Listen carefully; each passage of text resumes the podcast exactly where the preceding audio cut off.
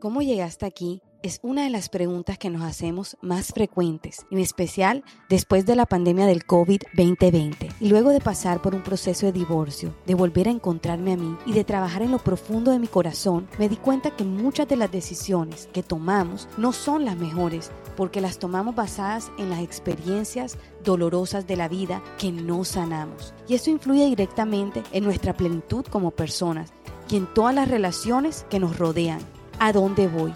Yo quiero y creo que podemos ser felices si nos tomamos el tiempo y el trabajo de sanar nuestro corazón. Y por eso he creado este podcast y creo que la felicidad existe, que las relaciones exitosas existen y que hogares felices también.